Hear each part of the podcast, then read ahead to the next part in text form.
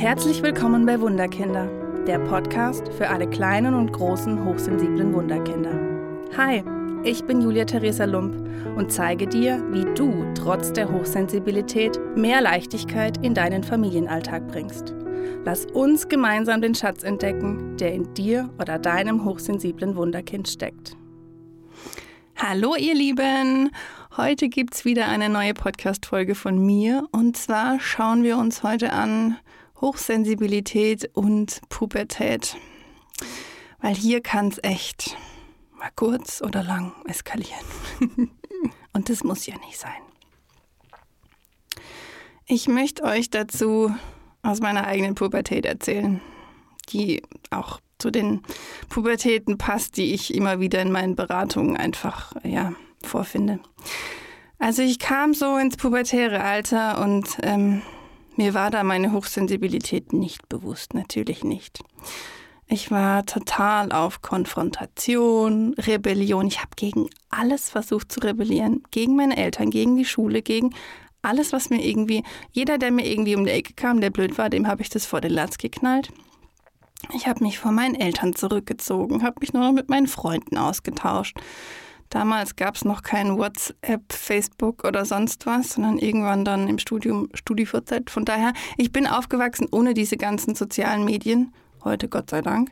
Aber wir haben andere Wege gefunden, uns miteinander auszutauschen. Wir haben uns dann SMS geschrieben, wir haben ICQ geschrieben und haben da irgendwie in unserer eigenen Welt gelebt, ohne unsere Eltern. Die fanden wir einfach total doof. Und wenn sie dann irgendwas von mir wollten, dann habe ich es auch total ausgetestet. Und was, ihr wollt das? Nee, dann, dann, dann muss ich ja das oder das von euch kriegen.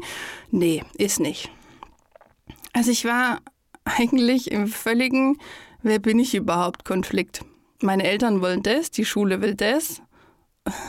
Und meine Hormone machen in mir La Cucaracha und Party hoch 10 und wer bin ich eigentlich? Und schon da kam meine Emotionalität dazu. Denn dann kamen ja die Übergänge, meine Abschlüsse, die Realschule, dann äh, hin zu meiner Ausbildung. Also da gab es ja schon Übergänge. Freundschaften hat man dann irgendwann nicht mehr gesehen. Die Freunde sind auf eine andere Schule, die Freunde haben irgendwie eine andere Ausbildung gemacht. Und da war schon so, uh, ist das ein doofes Gefühl, aber ich muss mega cool sein und keine Gefühle zeigen, weil äh, uh, Gefühle und sensibel, das ist ja total doof. Meine Gefühle wollten aber raus. Meine Gefühle mussten raus und ich hatte so oft ein Krummeln im Bauch. Ich wurde so oft krank, auch in dieser Zeit, weil ich mich mit diesem Gefühle runterschlucken einfach völlig überfordert habe. Die Hochsensibilität war mir nicht bewusst. Und es kam mir noch dazu, dass ich mich irgendwann selbst total komisch fand, denn ich hatte diese ganzen Gefühle. Ich habe die dann nur zu Hause rausgelassen, egal ob wütend, traurig oder wie auch immer. Ich habe sie nur zu Hause in meinem gewohnten, sicheren Rahmen rausgelassen. Und ich hatte so das Gefühl, keiner ist so wie ich. Keiner fühlt so, keiner tut so wie ich. Alle haben irgendwie ein total entspanntes Leben. Aber ich hänge irgendwie in meiner Trauer, in meiner Wut und dachte so, pff, bin ich normal? Dann kam irgendwie mein erster Freund und es war total rosa-rote Wolke und alles total schön und alles total cool. Und dann wurde ich verlassen von heute auf morgen und da erinnere ich mich bis heute dran. Das war so ein, ein tiefer Schmerz in mir drin, den ich tagelang nur noch rausgelassen habe. Gefühlt wollte ich gar nicht mehr auf dieser Welt sein, weil es mich so erschüttert hat, von heute auf morgen. Dann dieser Hormoncocktail noch in meinem Kopf. Also, pff, es ist echt, es, es war schwierig. Die völlige Überforderung. Mein Außen mir noch gesagt, stell dich nicht so an, oh, lass dich doch nicht so treiben, doch, das war doch nicht so schlimm, wir hatten alle unsere erste große Liebe verloren. Und ich saß da nur und dachte, ihr versteht mich alle nicht. Und dieses Verstehen ist dann auch irgendwie geblieben, denn jeder hat irgendwie nur versucht, irgendwelche Pflaster auf mich draufzukleben. Oh, so schlimm ist es nicht. Oh ja, äh, jetzt machen wir irgendwie weiter im normalen Alltag.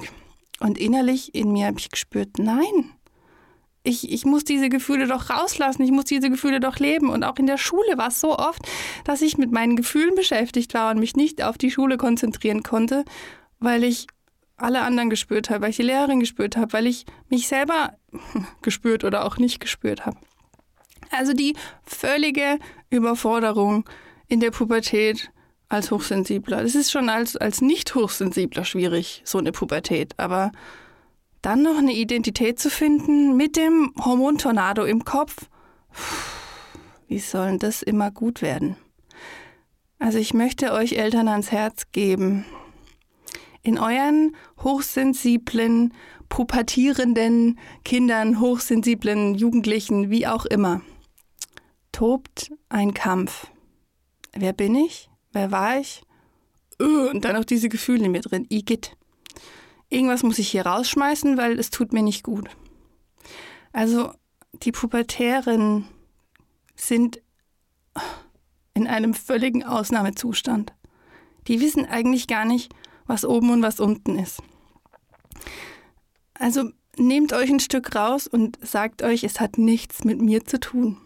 Es hat nichts mit mir zu tun. Mein Kind versucht sich einfach nur gerade von mir abzugrenzen, weil es sich selbst finden muss. Und hier komme ich zu meinen To-Dos für euch als Eltern von hochsensiblen Pubertierenden. Ich sehe nämlich immer wieder, dass die Eltern dann versuchen, ah, möchtest du was essen? Ah, wann kommst du denn? Ah, und wo gehst du hin? Und ah, und mit wem?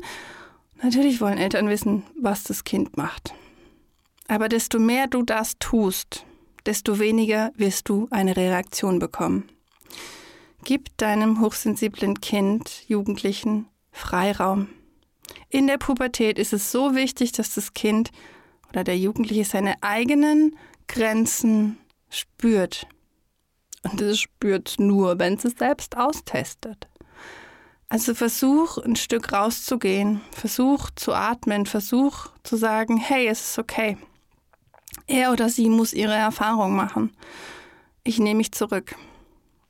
Und ich sage immer, dein Jugendlicher wird was zu essen im Kühlschrank finden, dein Jugendlicher wird dich fragen können, wenn die Wäsche leer ist, dein Jugendlicher wird dich fragen können, wenn das Taschengeld leer ist, dein Jugendlicher wird dich fragen können, wenn er von dir irgendwie wo abgeholt werden will. Also dein, dein Hochsensibler hat ja nicht irgendwie den Mund verloren, sondern er ist nur irgendwie in sich gezogen und findet dich total doof. Also er wird auf dich zukommen.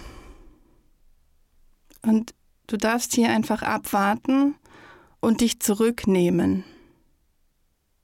Ganz wichtig, zurücknehmen, so schwierig es auch ist. Versuch trotz der ganzen Mama ist doof, Papa ist doof und alle sind doof, deinem Pubertierenden trotzdem immer wieder Ruhepausen zu geben. Also es darf in sein Zimmer, es darf sich zurückziehen, es darf Musik hören, es muss nicht dauerhaft irgendwie von dir, mach das, mach hier, mach da, sondern es braucht seine Ruhe, um irgendwie mit der Welt da draußen klarzukommen. Ist sowieso schon schwierig, aber als Hochsensibler braucht man einfach noch mehr Ruhe und noch mehr Pausen. Mein Leitspruch ist immer, sei da, aber lauf nicht hinterher. Und gib Halt, aber halte nicht fest. Denn es ist wie in so einem Schwebezustand. Mal kann ein Pubertierender besser auf dich zugehen und mal ist es einfach schwieriger für ihn. Und mal braucht er dich und mal braucht er dich nicht. Deswegen ist es die größte Reflexion für dich. Lauf ihm nicht hinterher. Bleib bei dir selbst. Tu dir selbst was Gutes. Wenn dein Pubertierendes nicht mit dir zu tun haben will, dann tu dir selbst was Gutes. Es kommt euch beiden zuguten. Und gib Halt. Aber halte nicht fest. Ganz, ganz, ganz wichtig. Weil durchs Festhalten wird die Rebellion meistens nur noch größer. Und ja, ich möchte euch den Druck nehmen, denn die Hochsensiblen, die in der Pubertät stecken, müssen ihre Erfahrungen machen. Denn nur durch diese Erfahrungen wissen sie, was sie wollen, können sie wachsen und können ja ihre Welt erkunden. Also bitte lass dein Kind, dein, dein Jugendlichen diese Erfahrungen alleine machen. Und mach deinem Pubertierenden jeden Tag neuen Mut. Wir schaffen das. Auch wenn du mich heute nicht magst, es ist völlig in Ordnung. Auch wenn du heute nicht mit mir sprichst, es ist völlig in Ordnung, denn es hört irgendwann wieder auf. Wie alle Phasen im Leben, egal ob das das Schreikind ist, es hört irgendwann wieder auf. Auch die Pubertät hört irgendwann wieder auf.